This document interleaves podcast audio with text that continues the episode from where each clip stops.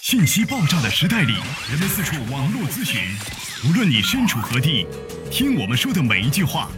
都是一顿资讯大餐。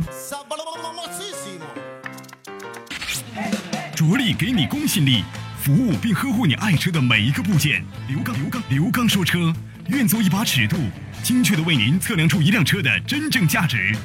刘刚说车，愿做您爱车的私人顾问。听众朋友，大家好，我是刘刚。听众朋友，大家好，欢迎大家收听本期的刘刚说车。大家好，我是刘刚。那么在我们每期节目进行过程当中呢，欢迎大家呢就您养车、用车、选车、修车以及理赔维权的话题，咱们呢在节目当中展开互动讨论交流。大家可以关注微信公众平台，搜索“刘刚说车”和新浪微博，大家可以搜索“刘刚说车”。另外呢，在我们节目啊每周一周三、周五晚间的八点三十分，我们将会呢为大家开启呢音视频的同步直播，大家可以在微信公众平台“刘刚说车”当中能够关注得到。另外呢，大家也可以通过热线电话参与到节目当中，号码是幺五五六八八幺二幺七七。好，那接下来呢，咱们开启今天的节目。咱们在今天的节目当中呢，跟大家呢共同的来聊一聊汽车呢久放不开，车辆会有什么危害？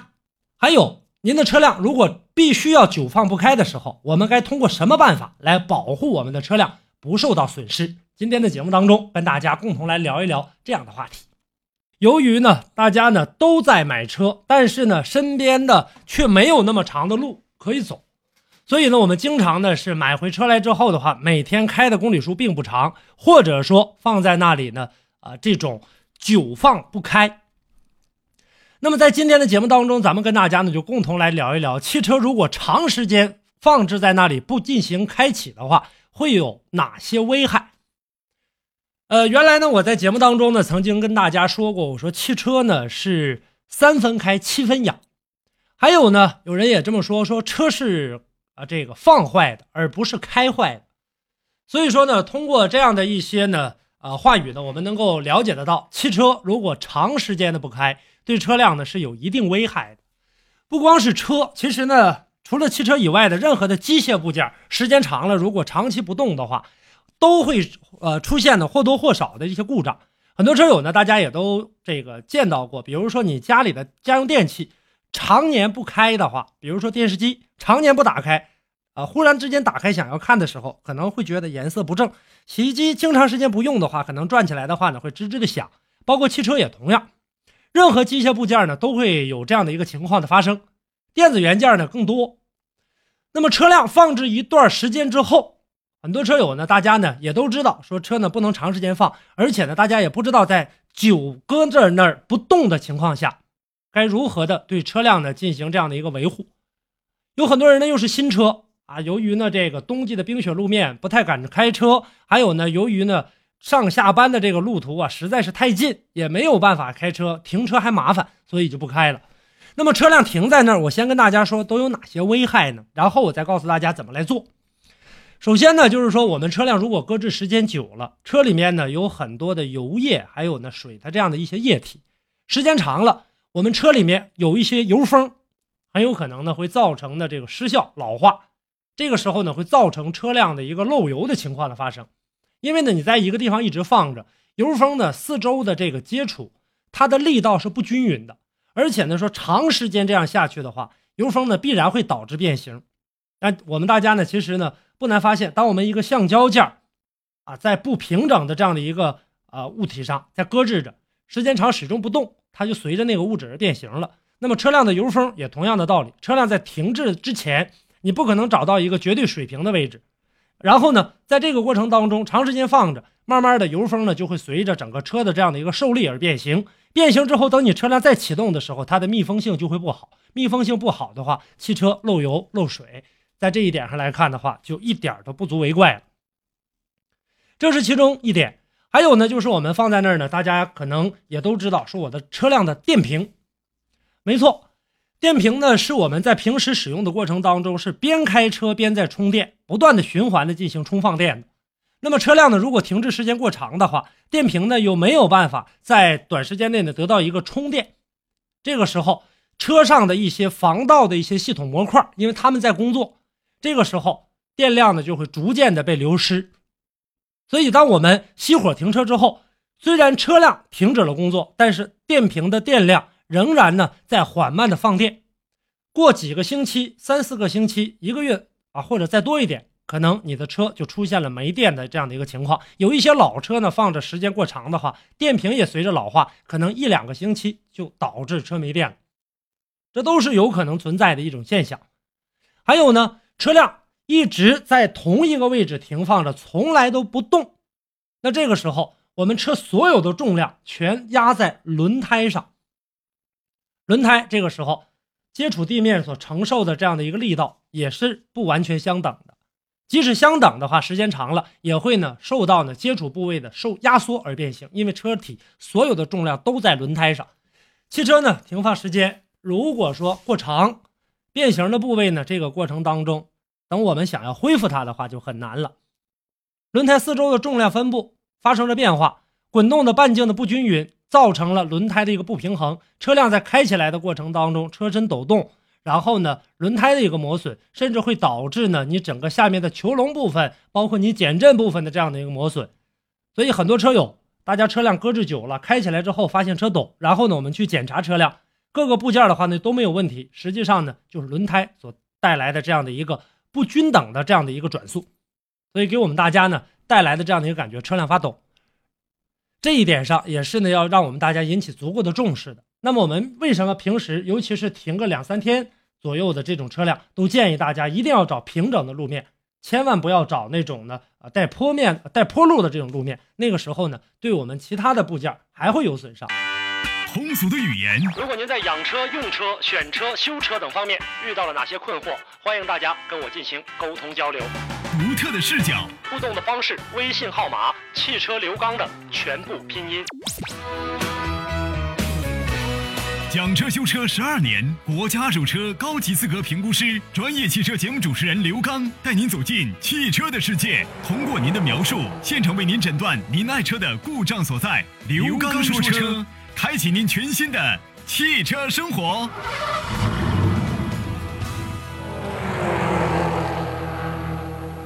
还有呢，刚才跟大家呢在第一点上提到的，就油封的这个部分。如果油封部分呢变形之后的话，时间长了，里面的油脂也会变化。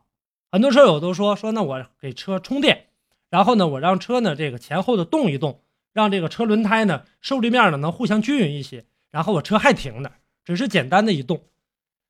但是呢，并没有呢长时间的让这个车辆能够进行运转。这个时候，车内还有一些油液等物质，啊，在用的过程当中，这些油液没有问题。最怕的就是你不用它。很多车友呢，大家都觉得说我车都搁置了半年多了，我这防冻液也好，或者说我的机油也好，我的变速箱油、刹车油、转向助力油等等这些，说我根本就没用过，它应该没问题吧？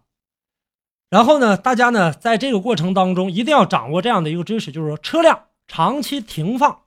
机油氧化的现象会增加的。机油氧化之后，会影响到你发动机的这样的一个润滑效果。其次呢，就是一些酸性物质对机械部件会造成腐蚀。车辆停的时间越长，机油的氧化就越严重，因为机油都回到油底壳当中。车辆再次启动的时候，发动机内的气缸和活塞，它期间呢会加快呢这个零部件的磨损，启动的这样的一个阻力也会变大。所以呢，在这个过程当中啊，就相对来说对车辆的这样的一个油液又会造成一个损伤。再有一个问题，我们在整个使用车辆的过程当中，刹车的这部分，为啥说不让大家在上坡或者下坡或者不平整的路面停车呢？因为我们在停车的状态下，通常呢会拉手刹，这样一来的话呢，手刹线就始终处在一个啊紧绷的一个状态，高压力的这样一个状态。那这个过程当中会缩短它的寿命。那么有一些车型呢，大家在使用的过程当中，开着开着就会觉得呢，这个手刹已经不好用了，啊，在越拉越高，越拉越高，然后这个时候呢，车辆还刹不住，就是这样的。因为呢，它在长时间的这样一个高负荷的这样的一个工作下，时间长了，里面的钢丝啊，可能会导致松懈，这个时候会越拉越高，越拉越高，然后手刹还不好使，刹车还停不住。再有一个问题就是电子元件。